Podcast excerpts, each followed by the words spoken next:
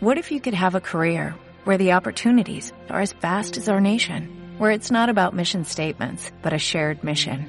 At U.S. Customs and Border Protection, we go beyond to protect more than borders, from ship to shore, air to ground, cities to local communities. CBP agents and officers are keeping people safe. Join U.S. Customs and Border Protection and go beyond for something far greater than yourself. Learn more at cbp.gov/careers. Buenos días a todas. Claro. Gracias por venir, por estar con nosotros. Vamos a estudiar el día de hoy. El título de la clase es Cuerpo, Mente y Alma. Vamos a ver cómo podemos mantener estas tres cosas en armonía. Nuestro cuerpo, la mente que tiene un poder increíble y obviamente nuestra Neshama.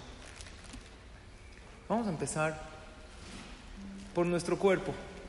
La semana pasada estudiamos varios datos y entendimos que el cuerpo que Hashem nos dio es simplemente maravilloso. Es increíble. Y esto nos pone a reflexionar que si Hashem nos dio un cuerpo maravilloso, es para que hagamos cosas maravillosas en la vida.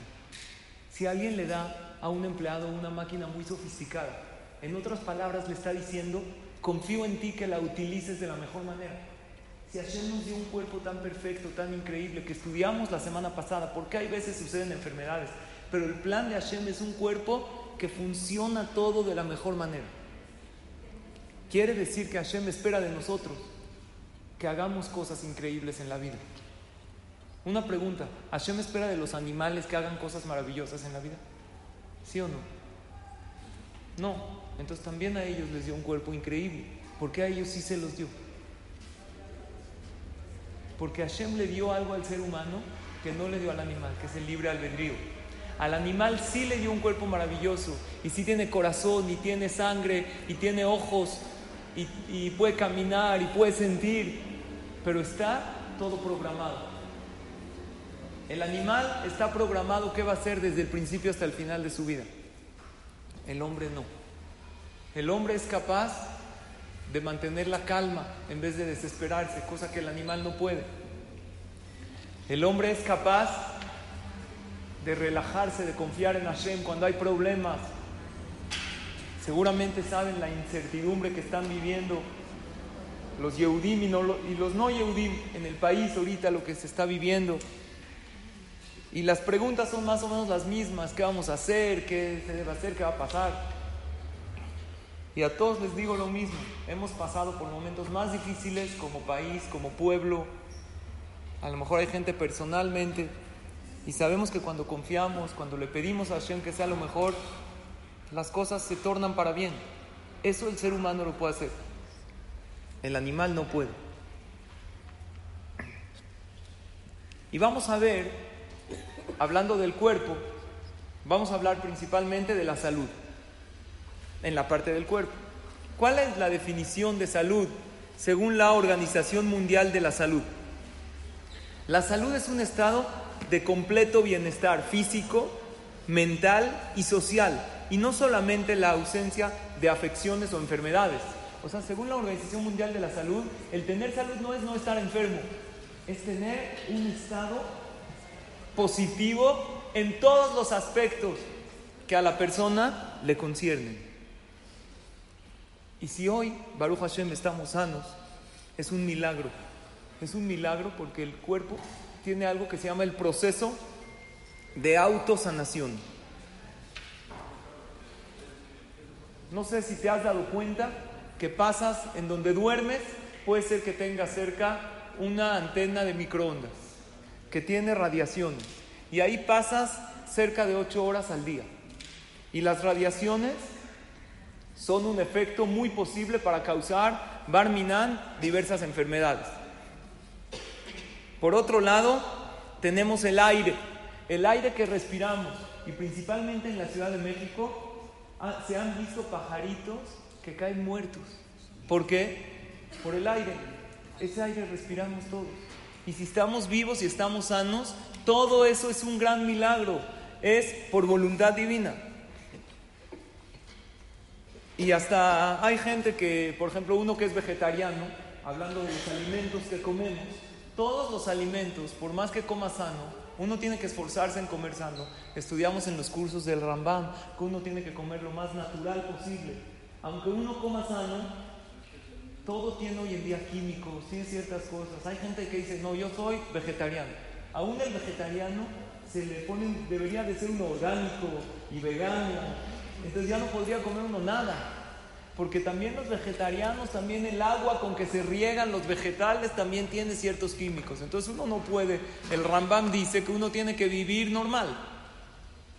No hay una orden de la Torah de ser vegetariano, ser vegano, esas cosas, no. Uno tiene que cuidar su cuerpo normalmente. Y aún así tenemos riesgos de padecer enfermedades. Y sin embargo, Hashem nos cuida. Hay algo impresionante en el cuerpo que se llama la memoria genética. ¿Qué es la memoria genética? Si entra un virus, la memoria viaja hacia el pasado de los genes y hay veces varias generaciones atrás. Ejemplo, si entra un neumococo, ¿ok? Y tú nunca enfrentaste un neumococo. Entonces tu cuerpo no sabe qué hacer con él. La memoria genética es algo que viaja varias generaciones atrás. Incluso puede llegar hasta tus ancestros a ver cómo ellos lo enfrentaron y el cuerpo crea una defensa para enfrentar Barminan esa enfermedad y Baruch Hashem el cuerpo sano. Es algo impresionante. Ahora, en el tema de la memoria genética, tenemos que analizar que eso también es parte de la autosanación, pero la autosanación no funciona en todos de la misma manera. Entonces hay tres factores principalmente que detienen el mecanismo de autosanación hablando del cuerpo. Porque nosotros vemos que en unos el mecanismo de autosanación funciona y en otros no. Gente que de esa enfermedad se, curó y gente que no. Y hay veces de la misma familia. Barminan no aleno, a nadie de Am Israel. Uno falleció por esa enfermedad y otro no. Ni siquiera le dio la enfermedad. Entonces tenemos que saber que existen tres factores principales. Número uno, cómo pensamos. Número dos, cómo nos alimentamos. Y número tres, cómo nos comportamos. Estos tres factores, si los mantenemos correctamente, vamos a lograr que nuestro mecanismo de autosanación esté muy bien. Y obviamente, la voluntad de Hashem. ¿Qué pasa si en una familia hay una tendencia genética? Y Barminan es negativa. Hay una tendencia a una cierta enfermedad que varios miembros de esa familia vieron que hay veces cuando uno ingresa al hospital, que sea nada más para semajot, para que una mujer se alivie, pero siempre que le preguntan si alguien de su familia padeció algo. ¿Por qué le preguntan eso? Porque si hay alguien de su familia que lo padeció, puede, seguramente lo tiene en sus genes. Y en una familia X, una persona falleció de esto. La otra persona también falleció si esta persona se mentaliza que él, por ser de esta familia, tiene que tener este padecimiento, puede ser que le dé. ¿Por qué? Porque él dice, o ella dice, pues soy de esta familia, Barminan tiene que pasar. Eso es como uno piensa. Puede pensar uno negativamente o pensar positivamente. Vamos a ver cómo. Si una persona se alimenta mal y come cosas que dañan nuestro cuerpo. No tenemos que tener muchos estudios para saber qué cosas son malas. Estudiamos en el curso del Rambam, como dijimos anteriormente, que llegamos hasta el capítulo 14 en estos cursos. Me encantaría de continuando. Ahí el Rambam habla que todo lo que afecta a su cuerpo, que uno se siente mal, o que le cae pesado, o que uno sabe que no es natural, no está bien porque le afecta. Y por otro lado, el comportamiento. No tienes que tener un doctorado en Harvard para saber que si no haces ejercicio, que si fumas, que si te metes cantidades excesivas de alcohol, todas esas cosas hacen daño a la persona. Y estas tres cosas son cosas que todos los días lo hacemos. Todos los días pensamos, todos los días nos alimentamos y todos los días nos comportamos. Y cuando demos un paso, hagamos un cambio, vamos a estar más cerca a sentirnos mejor. Un cambio pequeño es lo que te hace a ti ser persona y eso es lo que te diferencia del animal. El animal no puede hacer cambios. El animal es como es. El animal se llama en hebreo benema. Benema es va, ma. Lo que ves es lo que hay. No hay una superación. El ser humano puede cambiar. Cuentan de una persona que no tenía trabajo. Entonces llegó ahí a un lugar donde es la bolsa de trabajo y pidió, dijo, me urge un trabajo. ¿De qué puede trabajar usted? De lo que sea. Necesito mantener a mi familia. De lo que sea. Bueno, pues tenemos un trabajo muy peculiar para usted. Aquí en el safari hay un león que acaba de fallecer. Y era lo máximo. Todo el mundo venía a ver al león. Porque a veces llegas al safari y ves al león así todo. No sé si está dormido, muerto o disecado. Pero ese león era no siempre te ves desde ahí. Lo peor es cuando eras niño, te cargas, tu mamá ves ahí un este que dicen que ese es el león. Un león increíble. En lo que conseguimos un león de Sudáfrica, ¿de dónde son los leones? Necesitamos que trabajes de león. ¿Cómo? Te vamos a dar un traje todo entero. Y tú tienes que trabajar de león en lo que conseguimos uno. Nadie se va a dar cuenta que no eres león. Tienes que rugir todo el día. Ve algunos videos. Dijo, ¿quieres ese trabajo, sí o no? Claro que sí, yo me urge el trabajo. Al otro día llega temprano, le dan su traje de león, se viste, empieza ahí, a jaula, empieza a rugir. De repente a la mitad del turno se abre, escucha cómo se abre la puerta. Entra la leona. Se le empieza a acercar ese cuate sudando. Está dentro del traje de león, empieza a sudar, no, por favor, de repente se le acerca la leona, dice, no, no, no. Dice, ¿qué hay? ¿Cómo estás? La leona Dijo, tú también eres de la, de la bolsa de trabajo, sí, también necesitan una leona. Salió que eran amigos. ¿Qué hay? Empiezan a platicar. Cuando viene la gente empiezan a rugir y cuando nadie ve, están platicando entre ellos. Un día ya, después de tres semanas, están rugiendo ahí en la jaula, ya se alcanzan. una persona se, aburre de eso. Un día le pregunta el león a la leona, oye, ¿a qué horas acabamos hoy? ¿Cinco o seis de la tarde? Le dice a las seis. Y estaban oyendo ahí un papá y un hijo. Escucharon que estaban hablando el padre y el hijo corren rápido a las oficinas y empiezan a quejarse con el gerente del safari del zoológico. Le dicen, no puede ser, esto es un robo. No son león ni leona. Dijo, ¿por qué no? Dijo, yo los escuché con mi hijo que estaban diciendo si las cinco, si las seis. Dijo, a ver, espérate, espérate. Llevan tres semanas rugiendo. Por una frase que dijeron, ya no son. Tres semanas. ¿Cuál es la realidad? Si por una frase, ya no es. Porque un animal no habla. Y la lección es que por una cosa que hagas, ya no eres animal, ya no eres una persona normal. Por una cosa que mejores, por ese paso que des, ya eres una persona maravillosa. Ya eres alguien especial. Hoy de los que vamos a estudiar, Besrat Hashem, cómo mantener en armonía nuestro cuerpo, puede ser que los hábitos alimenticios que tengamos no sean los mejores. Puede ser que nuestros pensamientos no sean los más sanos.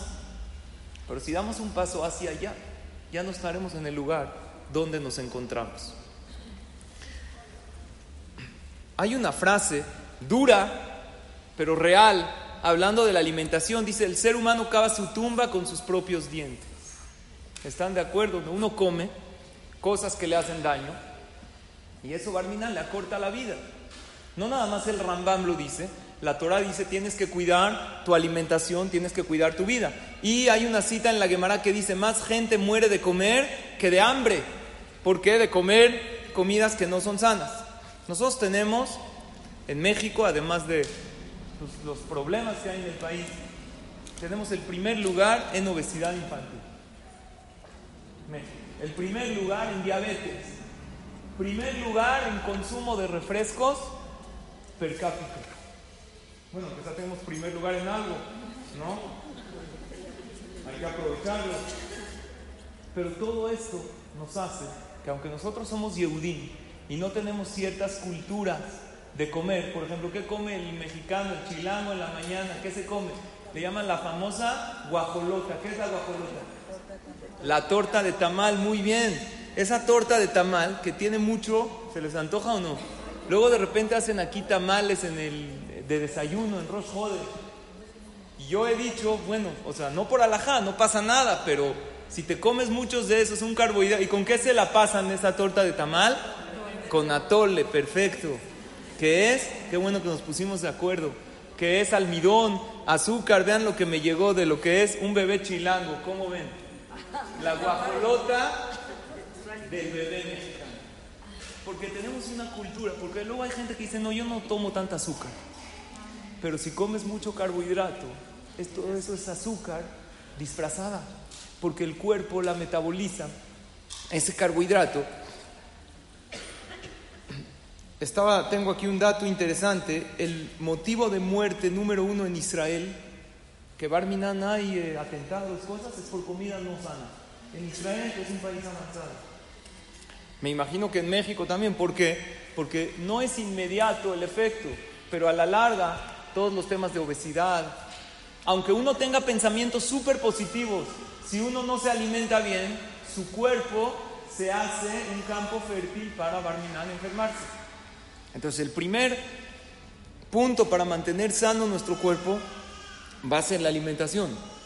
Y hay veces es una cultura general de la casa, porque si en los padres hay una mala alimentación, los hijos lo heredan. Y puede ser que tengas un pensamiento excelente y hagas mucho ejercicio, pero si la alimentación no es buena, Barminan puede estar propenso a las enfermedades. Tomemos el ejemplo metafóricamente de un coche. Imaginemos que el cuerpo es un coche. Si al coche en vez de gasolina le metemos cosas que son malas, y le metemos eh, aceite en lugar de gasolina y le metemos cosas que no van en el, para el eh, correcto funcionamiento del motor, se va a tronar. Entonces estamos hablando de los carbohidratos. Todos los carbohidratos, el cuerpo los metaboliza y los convierte en azúcar. Entonces el famoso mexicano en la mañana que ya se está despidiendo a media mañana, me paso a retirar a la fonda de Doña Meche. ¿Y qué comen en la fonda de Doña Meche? No creo que verduras, frituras, todo eso, una persona come muchísimo carbohidrato. En la mañana, ¿qué sucede? El cuerpo tiene un impacto de insulina a todo el carbohidrato para poder normalizar el azúcar. Entonces se baja el azúcar. Después a esa media mañana siente uno la necesidad del pastelito, una necesidad de la galleta. ¿Por qué? Porque uno comió mucho carbohidrato y hubo insulina. Por lo tanto, sí es bueno el carbohidrato en la comida, en el desayuno, como dice la Gemara, lo que es el pachajrit, pero que no sea en exceso. Y también tiene que haber proteína como frijol. Y si el carbohidrato para que le dé energía a la persona siempre es mejor, como dice el Rambam, que ya lo habíamos estudiado, de harina que no sea refinada. Porque esa no siempre es tan buena, aunque en pequeñas cantidades no pasa nada. Por otro lado, eh, el tema del ejercicio, el tema del ejercicio que son malos comportamientos. Una persona lleva una vida sedentaria, no hace ejercicio por años. Se hizo una investigación, que esto lo escuché del Tal Ben Shahar, es el número uno hoy en día en psicología positiva. Tiene un video muy conocido que se tradujo también al hebreo, y él hizo la siguiente investigación. Se agarraron, se hizo un estudio con 156 pacientes que sufrían Barminal lo alenu de una depresión, una depresión crónica. Y a estos 156 pacientes, un grupo se les dio medicinas antidepresivas, medicamentos psiquiátricos. Al segundo grupo no se les dio medicinas pero les pidieron que le hagan ejercicio 30 minutos tres veces a la semana, o sea, no es tanto. Y el resultado fue increíble. En estos dos grupos empezaron a mejorar increíble. Los que hicieron ejercicio sin medicamentos, su cuerpo generó, cuando uno hace ejercicio, el cuerpo libera endorfinas y eso le hace muy bien a la persona. Entonces el ejercicio se comprobó que es prácticamente como estos medicamentos. Y los pacientes que hicieron ambas cosas, ejercicio más medicamento, estuvo muy bien porque del primer grupo que tomaron solamente medicinas o solamente ejercicio, después de un tiempo que acabaron el tratamiento, el 38% regresaron a la depresión.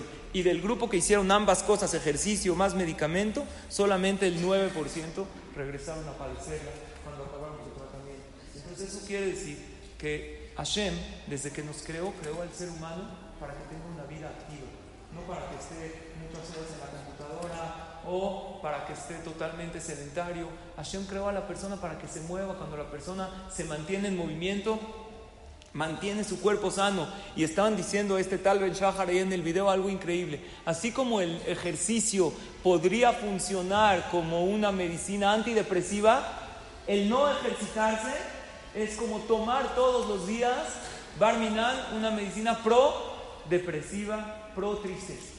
A lo mejor no todos los días, el Rambam no dice todos los días, el Rambam dice la persona debe mantener su cuerpo en movimiento. Aún aquellos que no tenemos mucho tiempo, podemos, gracias, Silvia, gracias. Podemos aprovechar esas distancias pequeñas que a veces podemos caminarlas en vez de ir en coche o subir en escaleras cuando no tenemos tanta prisa. Y así una persona que es inteligente puede cambiar sus hábitos y entender que Hashem nos dio ese cuerpo para servirlo a Él y mantenerlo sano. El problema de los malos comportamientos no es lo que uno hace conscientemente.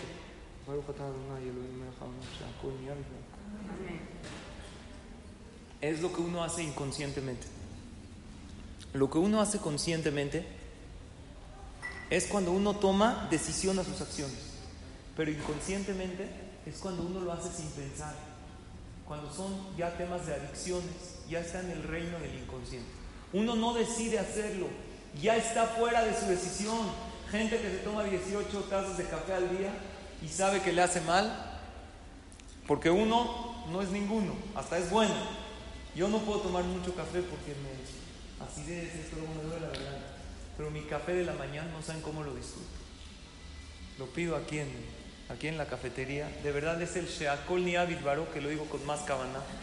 Le digo a Hashem, gracias por. Y no todos los días puedo tomar. De repente me duele mucho la garganta, me duele el estómago, no lo tomo, soy delicado. Pero cuando sí puedo tomarlo, es algo increíble, pero excederse es malo. O tenemos un caso, Barmina, de alguien que le han detectado cáncer de pulmón. Barmina lo Y le dicen que no puede fumar. Y sigue fumando y sigue fumando y fallece de eso. ¿Qué quiere decir? que ya está en el inconsciente. El tema es el hábito. Y cuando estudiamos las clases del Rambam dijimos que a tu cuerpo le da lo mismo que hábitos tengas. Mejor cultiva hábitos buenos. De por sí vas a tener hábitos. Y los hábitos se van creando por nuestras acciones. Imagínense, hablando del ejercicio, hablando de la comida, esta me llegó esta, esta imagen ¿Qué opinan ustedes? Si nada más podrías escoger una de todas estas, piénsenlo bien. ¿Cuál escogerías? ¿Comer sin engordar? ¿Tener dinero sin trabajar? ¿Viajar gratis por el mundo? ¿Encontrar el amor de tu vida? ¿Abrazar por última vez a esa persona que extrañas? ¿O hacer ejercicio y no cansar? ¿Cuál les gusta más? ¿Eh? Entonces yo lo estaba platicando en familia. Todo esto es una ilusión. ¿Saben por qué? Porque Adam le ama Ulad. Porque estudiamos en las clases de la maravilla del ser humano, que nosotros le pedimos a Hashem bajar este mundo. ¿Saben por qué le pedimos? Porque veíamos que allá teníamos todo sin esfuerzo. Y el chiste es el esfuerzo. Por eso todo esto no existe. Porque el hombre nació para esforzarse. Y la, para la salud hay que esforzarse. Y para mejorar tu manera de ser tienes que esforzarte. Entonces yo platicándolo con mis hijos así, en una teoría, mi hija me dijo, ¿sabes qué, papá? Yo escogería el azul. Porque si tengo dinero sin trabajar, pues ya comer sin engordar no pasa nada, porque luego me hago la lipo, la lipo y ya, ya estoy flaca. Y si tengo dinero sin trabajar, pues viajar gratis por el mundo, pues ya tengo dinero. Y pues ya encontrar el amor de mi vida, pues con dinero seguro lo voy a encontrar, ¿no? Y pues no extraño todavía a nadie y hacer ejercicio y no cansarme, pues ¿para qué? Si tengo dinero, dicen que ¿para qué bajar al gym si hay Photoshop hoy en día? Entonces ya no necesito. Y cuando yo le pregunté a mi esposa, le dije, ¿y tú qué opinas? Me dijo, yo creo que la verde, comer sin engordar, porque mira, tener dinero sin trabajar, pues tú trabajas. Viajar gratis por el mundo, pues tú me llevas. Encontrar el amor de mi vida, ya lo encontré. Espero que sea yo, no sé. Y abrazar por última vez a esa persona, pues la abrazaré antes de que se vaya de viaje y hacer ejercicio y no cansarme, me voy a aburrir haciendo mucho ejercicio. Entonces por eso yo llegué a la conclusión que la felicidad principal para la mujer es comer sin engordar. ¿Están todas de acuerdo? Sería una gran felicidad. Sin embargo, Hashem no nos puso en un mundo así. Dios nos puso en un mundo donde todo requiere de, trabajo, de esfuerzo, porque finalmente eso es lo que realmente te da fuerza en la vida. Entonces ya hablamos del cuerpo, no vamos a ahondar en el cuerpo porque todos sabemos realmente qué es lo bueno y qué es lo malo para nosotros. Pero lo que principalmente me quiero enfocar es en la mente. La mente es poderosísima. Un ejemplo de lo poderosa que es la mente de nosotros es el efecto placebo. ¿Conocen qué es el efecto placebo? Un placebo es un medicamento que no tiene nada. Hay una persona que tiene muchísimo dolor y le damos una pastilla de azúcar que no tiene nada. Sin embargo, después de tomarla, le decimos que es un medicamento poderosísimo. Se siente mejor. Y esto funciona muchas veces con los hijos. A los niños les juntas, se pegó, le juntas tantita vaselina, no es nada. Dice, esto te quita el dolor. Y no es mentira. ¿Por qué? Porque en verdad lo que lo quita es la mente. La mente es poderosísima. El efecto placebo es tan fuerte que tiene en el 50% de los casos el mismo efecto que la morfina. La morfina es fuertísima y la mente lo es igual. De hecho, para que un medicamento sea autorizado, tiene que demostrarse que funciona más allá del placebo. Uno de los datos que vi interesantísimos. Cuando una persona está enferma, se cura más rápido con el médico de confianza que él conoce que con uno que no conoce. ¿Por qué? Está de viaje, lo llevan con un doctor, se siente muy mal, el doctor le lo recetó bien, pero él en su mente dice, este doctor no me conoce. Cuando llegas con el doctor que te conoce, ¿qué creen? Algo impactante, a mí me impactó. Desde que estás sentada en la sala de espera ya te empiezas a sentir mejor. ¿Por qué? Voy a entrar con quién? Con el doctor que me conoce, con el doctor que ya me ha curado. Pues ¿qué crees? Aquí tienes algo en la mente. Kiel Rofer Rahman de Neymanata, decimos en cocina. Hay un doctor que ya me ha curado, ya me ha sacado de varias. ¿Qué diferencia hay si voy con él, con él, con él? Ellos son seres humanos enviados de Hashem. Este efecto placebo lo podemos usar para nuestro bien. Lo podemos usar en nuestra ventaja. Porque está comprobado que cuando uno va con su doctor de confianza se siente mejor. Y por otro lado, tenemos esos sentimientos negativos que nos afectan muchísimo. El que está lleno de rabia, de envidia, de unos celos enfermizos, los rencores, todos ellos debilitan el sistema inmunológico de la persona. No es conveniente entrar cuando el país está en situaciones difíciles, en estados de incertidumbre. ¿Qué va a pasar? Sabemos que Hashem nos ha sacado de muchos y la gente fuera de las paredes del Bet Knesset, del Bet Midrash, entran en un estado de desesperación muy grande. Ya me mandaron chats a algunas personas en la oficina, que ya subió el dólar, ¿Qué vamos a hacer con lo del aeropuerto? El presidente electo está... él se está respaldando por la opinión pública. Esa es la opinión de la ciudadanía. Cuando en realidad es la opinión de un muy, muy, muy pequeño porcentaje. Y aparte un presidente no le tiene que preguntar la opinión. Tú le preguntas a tus hijos, que es chiquitos, oye, ¿comes el dulce o no? ¿Hacemos eso? Claro que le tienes que pedir una opinión para que se sienta bien, pero la decisión la tienes que tomar tú como mamá. ¿Qué le vas a preguntar a un ciudadano que te dice, oye, ¿quieres pagar impuestos? Pues claro que no, pero eso afecta al país. Entonces la gente empieza a entrar en una incertidumbre. En el ámbito también del pueblo de Israel no está fácil. Lo que sucedió en el Beta Knesset en Pensilvania es algo que nos despierta a todos a la reflexión y a la teshuva. En un país que hay libertad de cultos, como Estados Unidos, que hay todo tipo de sectas, los Yehudim han sido los que más han, vi un artículo en la historia del país de Estados Unidos, son los que más han sido señalados. Aunque aparentemente viven ahí libremente y Donald Trump, él reprobó totalmente lo que se hizo. Esto es una llamada de atención para el pueblo de Israel, no para que entremos en pánico, sino para que hagamos teshuvah, para que confiemos en Hashem. Eran Yehudim en Shabbat en la mañana, estaban en una ceremonia de Brit Mila. Un Brit Milá que es el pacto entre nosotros y el pueblo de Israel. Y no sabemos, alguien me dijo, no, desde que era un Betacnes, se llamaba Etzhaim, el árbol de la vida. Y vean qué pasó en ese árbol de la vida. Seguro es un llamado para que hagamos Teshuvah. Alguien me preguntó qué son, son Ashkenazim, son Sefaradim, son reformistas, son ortodoxos, no sabemos. Los antisemitas no les importa qué son. Si son Yehudim, el odio es parejo. Y a nosotros tampoco nos importa qué son. Claro que tenemos una ideología clara de seguir los valores de la Torah y de las mitzvot cabalmente, pero eso no nos tiene que afectar en nada a nuestro cariño y a nuestro amor. Ohebet amo Israel, a querer a cualquier persona de Am Israel y no de Am Israel. Pero a un Yehudí tenemos una mitzvah de querernos más por él y preocuparnos. Las personas depresivas están más propensas a enfermedades.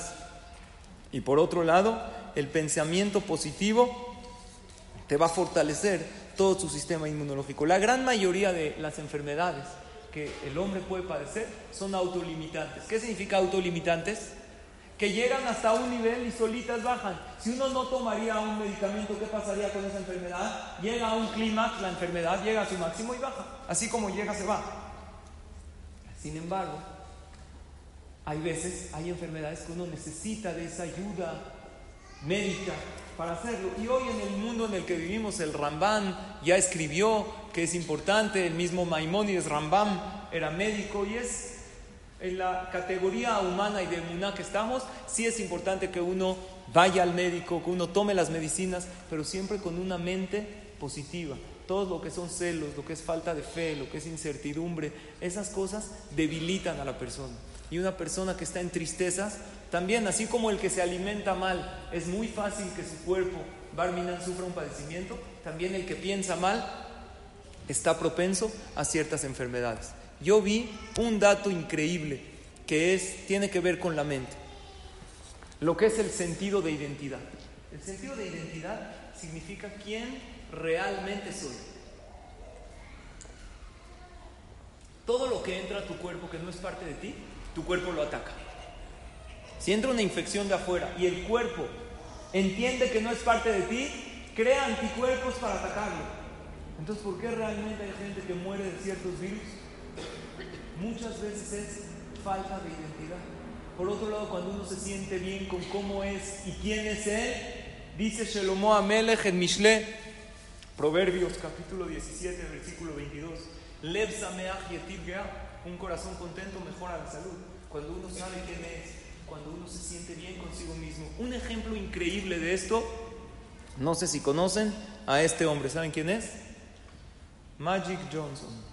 Él eh, era un basquetbolista muy famoso de los Lakers de Los Ángeles, que se le detectó hace 30 años, cuando apenas se hablaba del virus del VIH. Se lo detectaron a. Y él se lo veía increíble. Después de haberle detectado el virus, seguía siendo deportista, era un empresario exitoso, salía en la tele, era famoso, era rico.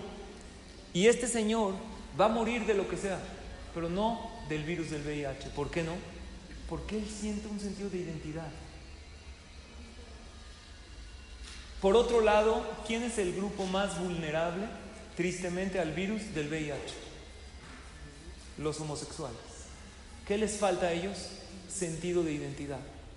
Cuando uno no tiene sentido de identidad, se ve afectado.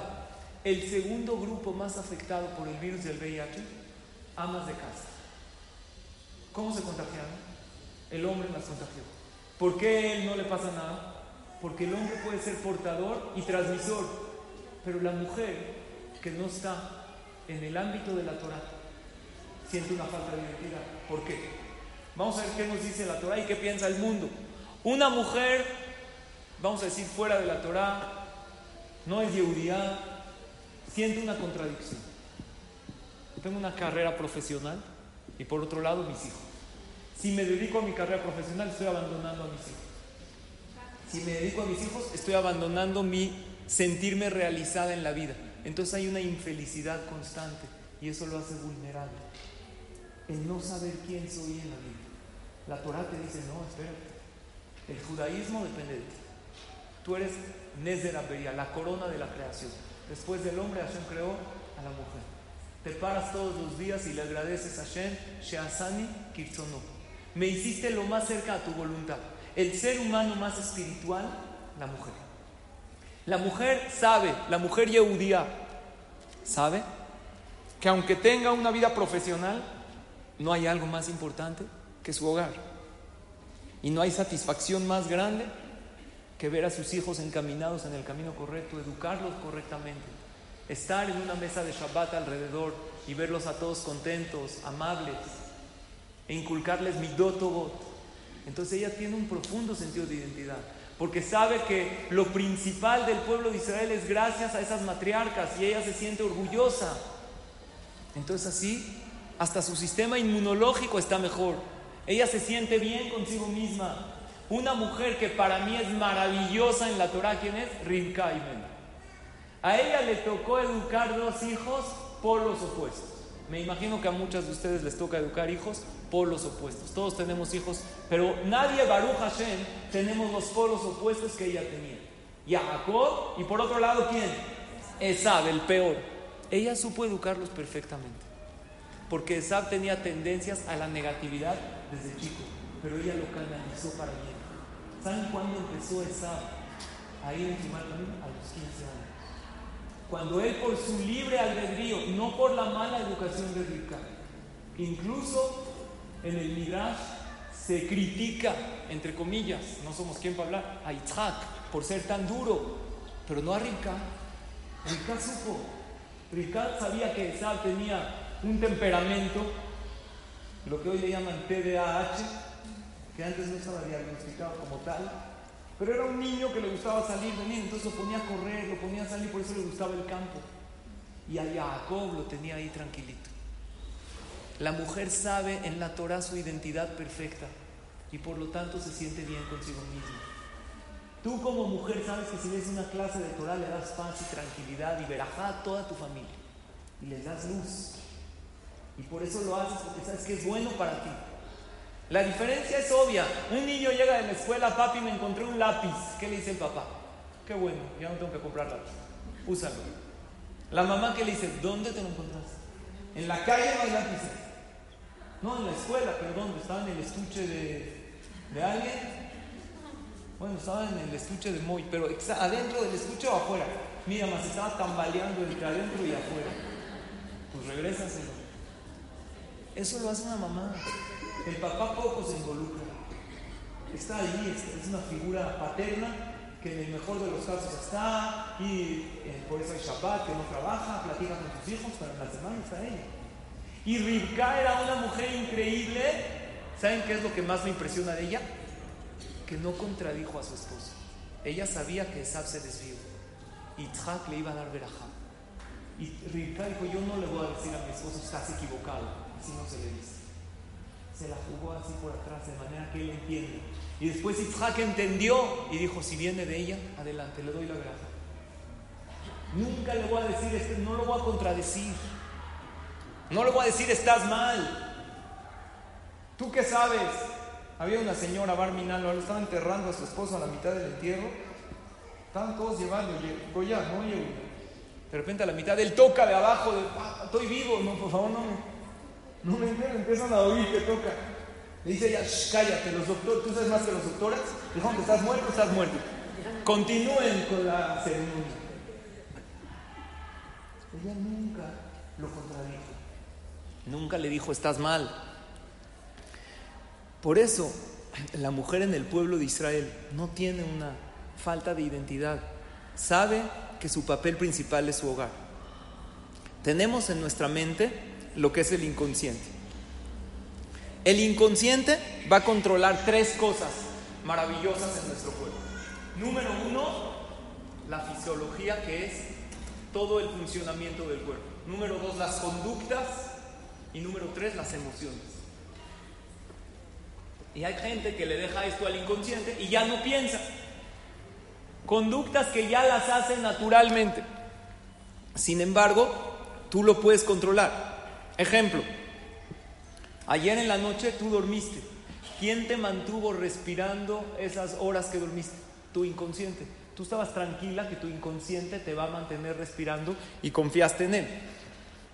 Pero por otro lado, tenemos que saber algo. El inconsciente no diferencia entre presente, pasado y futuro. Cuando hay un dolor, lo siente en el momento. Tomemos un adulto que de chiquito vivió mucha agresión y creció siendo un niño golpeado. Y de repente empieza a recordar todos los recuerdos de su infancia. ¿Qué hace? Empieza a llorar. ¿Por qué empieza a llorar? ¿Dónde está el dolor? En el cuerpo, en el pasado, pero en el inconsciente, ¿en dónde está? En el presente. Porque el inconsciente vive en un eterno presente. También el inconsciente no distingue entre imaginación y realidad. Imagínate un delicioso platillo, lo que te encanta. Dije uno, no mucho, uno. Empiezas a pasar el trago de salir. ¿Por qué ese platillo no está? Porque el inconsciente, para el inconsciente sí está. Una persona que tenía eh, hemiplegia, que es Barminan parálisis de un lado del cuerpo, se le hizo un estudio interesantísimo. Estaba con el doctor y le dijo, cierra los ojos. Lo que tenía era el, el brazo izquierdo, Barminan paralizado. Y le dijo, imagínate cómo era cuando aventabas la pelota con el brazo izquierdo. ¿Ya te lo imaginaste? Ya lo tengo, ya lo tengo. Ok, ¿te lo imaginaste bien? Perfecto. Ahora le vendaron los ojos y le dijeron, avienta la pelota, tiene el, el brazo izquierdo paralizado Avienta la pelota con el brazo izquierdo. Lo movió el brazo y lo grabaron. ¿Qué quiere decir? La fuerza que tenemos en el inconsciente. Y esto tenemos que usarlo siempre para nuestro bien. Ese bloqueo mental que yo no puedo hacer tal cosa, te bloquea. ¿Por qué esta persona no podía mover el brazo izquierdo? Porque tuvo un accidente, fue con el doctor y le dijo de aquí en adelante no lo va a poder mover y ya se mentalizó que el brazo izquierdo no se mueve. Y ya ni tratan de moverlo. Pero en el momento que entraron a su inconsciente y le hicieron pensar que sí puede, puede. Y hay muchas cosas en la vida que nosotros no las hacemos porque creemos que no podemos, pero claro que podemos. Porque el inconsciente es increíble. Hay una tarea que no la recomiendo, pero si una persona empezaría a pensar una tragedia que va a vivir él o su familia en un mes, y se la empieza a imaginar con lujo de detalle toda esta tragedia. ¿Qué pasa? Empieza a llorar. ¿Por qué empieza a llorar? Un sobreviviente del holocausto que se va en su mente a lo que él pasó. Aunque esté en un momento increíble, él está en una boda de su bisnieto. Está feliz. De repente empieza a recordar los momentos que pasó y empieza a visualizar todo aquello. Puede ser que esté viendo bailes, escuchando música, y empieza a llorar. ¿Él en dónde está? Ya no está en la boda, está allá. El Rambam dice, Adam bemakom El hombre está donde están sus pensamientos. Tú ahorita estás aquí estudiando Torah, estás en el Beta Knesset, estás conectada con el Kadosh Ahorita es mucho más fácil que pienses en algo que sí puedes hacer. Porque tu Neshama está escuchando palabras de Torah y estás despertando ese inconsciente. Había un hombre que fue al Kineret. ¿Han ido al Kineret en Israel? Al mar Kineret, allá.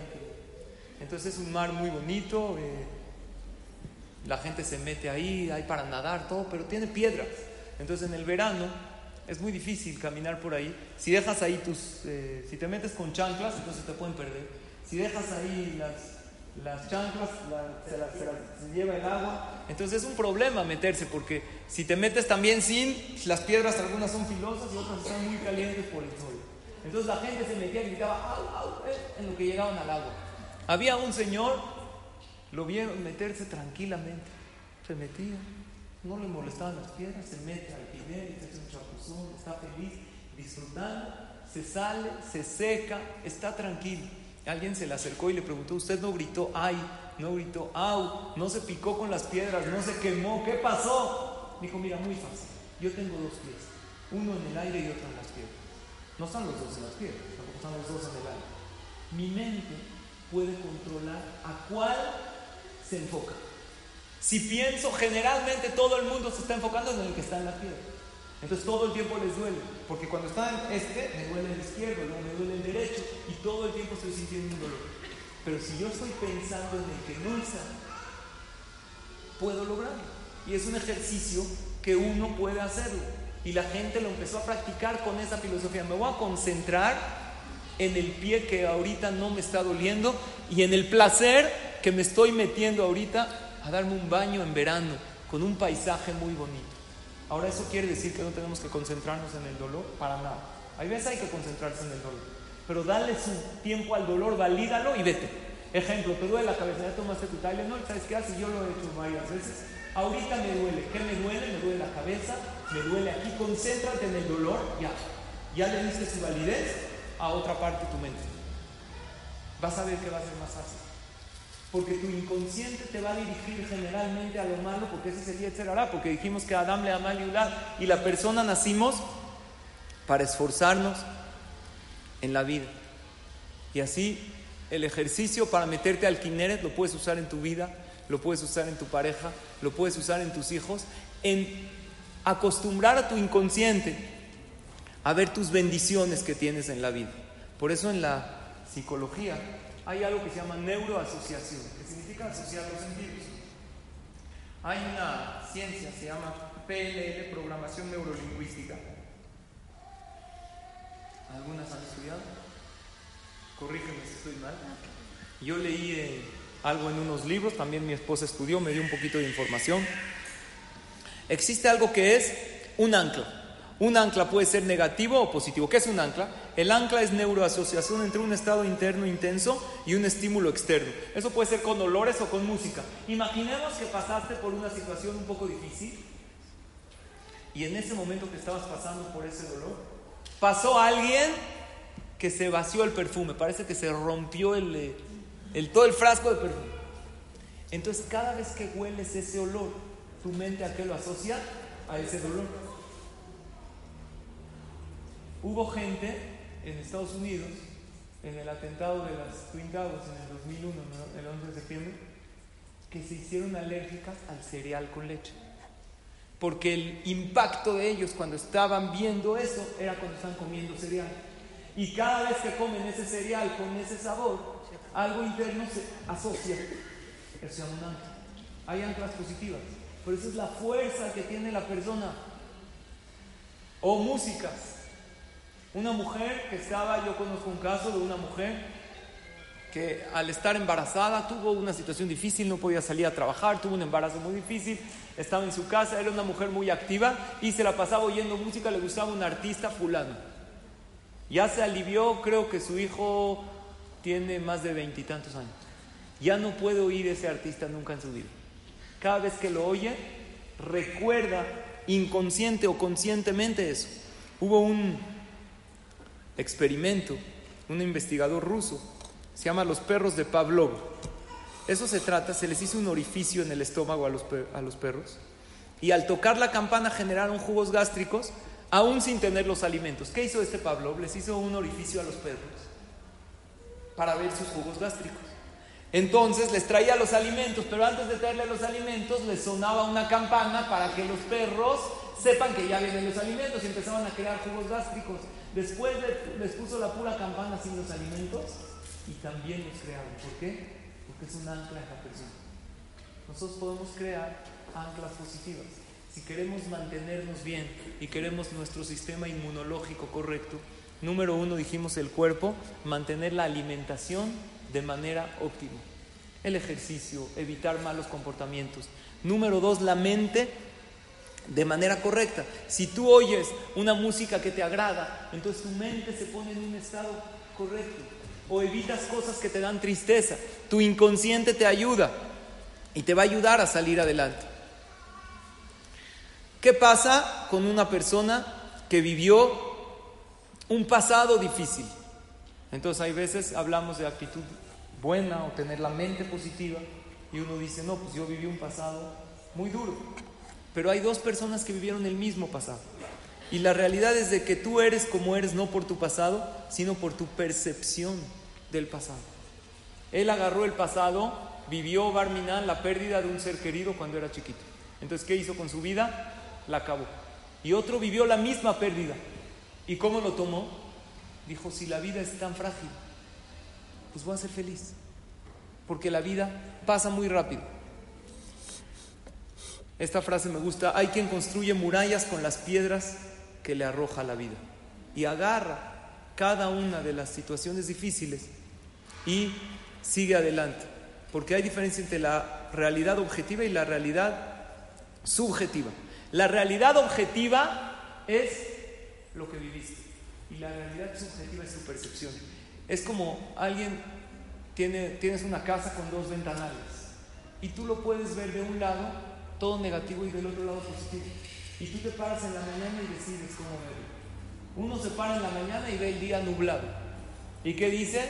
No puede ser, el peor día, se ve como Dios no me quiere, voy a estar sufriendo, o si ve lluvia, lo peor que hay, o si ve sol, voy a estar sufriendo de calor y odio el calor y, me voy a manchar la piel.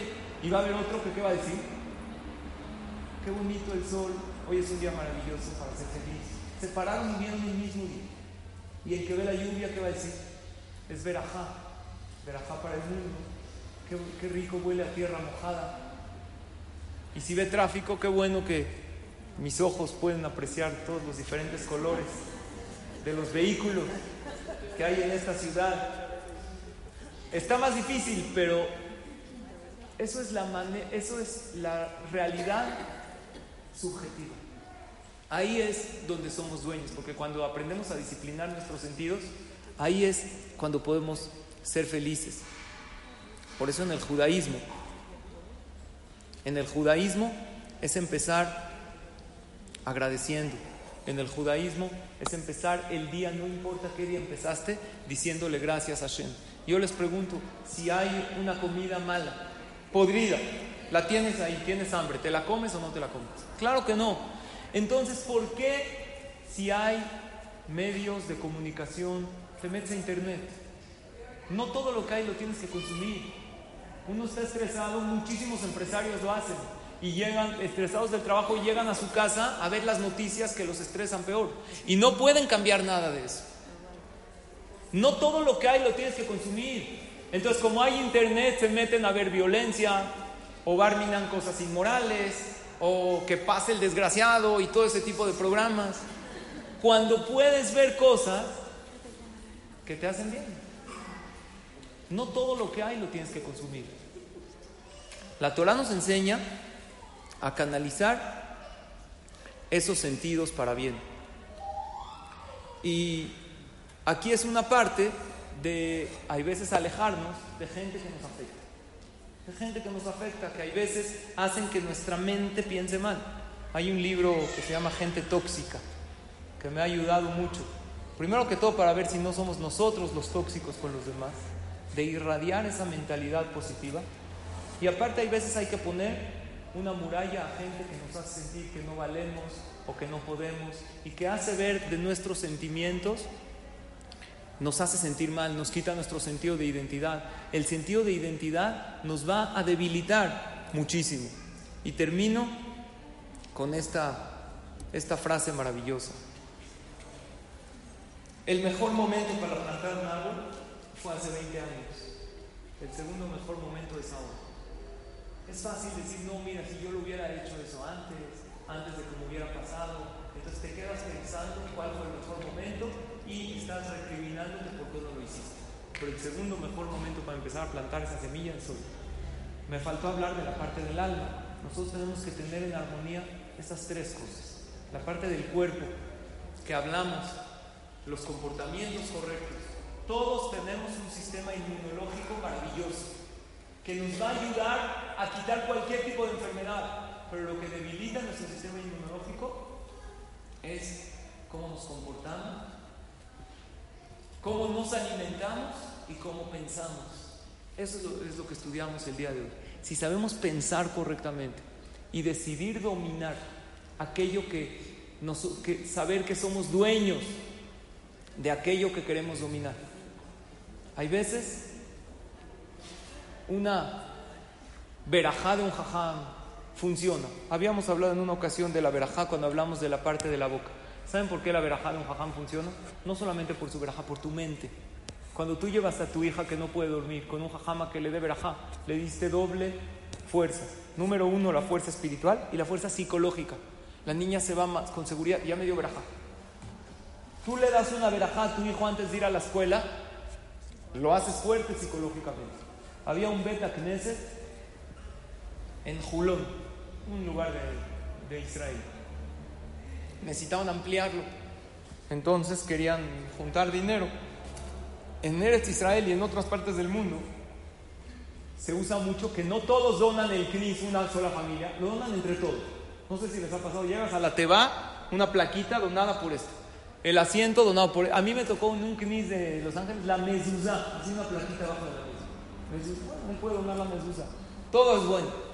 Entonces, hace muchos años necesitaban juntar, recaudar fondos para ampliar el se Querían construir un CNIS nuevo en Julón. Entonces, le hablaron a un jajam muy grande que estaba en aquel entonces, jajam Obadiah Yosef, ¿quién mejor que Cuando le dijeron que se trataba de un tema de juntar dinero para un Betacneses, ¿qué dijo? Adelante, yo voy. Llegó ahí, habló con la gente, dijo aquí necesitamos un knis grande y todo el que lo haga va a tener verajos de la Torah. Entre toda la multitud se para un cuate que era un cantante muy famoso y tenía mucho dinero. Le dijo, Jajam, usted mencionó la mitzvah de donar un Betacnes. Si yo lo hago y dono una pared del knis entera, usted me bendice con un hijo. No tenía hijo. Él era famoso, era conocido, tenía dinero, no tenía el zehut de tener hijos. Le dijo el jajam, mira, yo no soy profeta, pero es seguro que el hacer un zehut para un betacneset le va a dar más fuerza a la verajá. Mira, no te aseguro al 100%, pero sí te puedo decir que es un gran, gran zehut y es muy, muy probable que si donas esa pared del betacneset, vas a tener un hijo. Le dijo, si es tanto zehut, jajam, pues yo me aviento todo el betacneset, yo soy. Le dijo el jajam, si te avientas todo el betacneset, le dijo jajam Obadiah Yosef no solo te doy verajá que tengas un hijo, te voy a dar una verajá que tengas un hijo que acerque al pueblo de Israel, que tengas un hijo que con sus palabras dé luz a los demás, que con sus acciones sea el ejemplo para la gente. ¿Saben quién es su hijo? Hay un jajam en Israel, así dicho y hecho, donó el Beta y hay un jajam en Israel que se llama Rabbi Yosef Mugravi, es un jajam Mugravi Yasham, más para que su mayor información, que da clases en Israel, es muy conocido, yo oigo mucho sus clases y ha hecho a muchísima gente Teshuvah. ¿Qué le sirvió a esta persona? Claro que es justo. Hablamos de la mente, hablamos del cuerpo, claro que aquí hay la voluntad de Hashem, pero la mentalidad. Cuando yo voy haciendo una mitzvah y sé que esta mitzvah me protege, pues te protege. Si yo vengo a mi clase de Torah y digo, esta clase de Torah es para refuerzo el o para que a mi hijo le vaya bien, y tú estás en tu clase y sales feliz que hiciste lo correcto, porque a tu esposo le va bien en la cita, pues le va bien. ¿Por? Porque le pusiste mente, le pusiste la seguridad, la confianza en la en Hashem, en la mitzvah, y esta parte neurológica que es muy importante, que va a controlar aquellas cosas que le suceden. El que controla su mente. Es verdad, probablemente algunos años no lo hicimos pero el mejor día para plantar el árbol es hoy. Y los años que pasaron, pues pasaron. ¿Para qué vemos lo que pasé y no hice? Mejor vemos de aquí en adelante lo que sí puedo hacer. Entonces lo que nos faltó y tenemos pendiente es la clase próxima que vamos a hablar del alma. Hablamos mucho de la mente y también un poco de la parte del cuerpo. Vamos a hablar de de cómo tener el alma en armonía también con la mente y con el cuerpo todo esto y mucho más, la clase que entra el martes a las 11 de Hashem. Las espero. Gracias a todas por su atención. Que sean bendecidas con todas las de la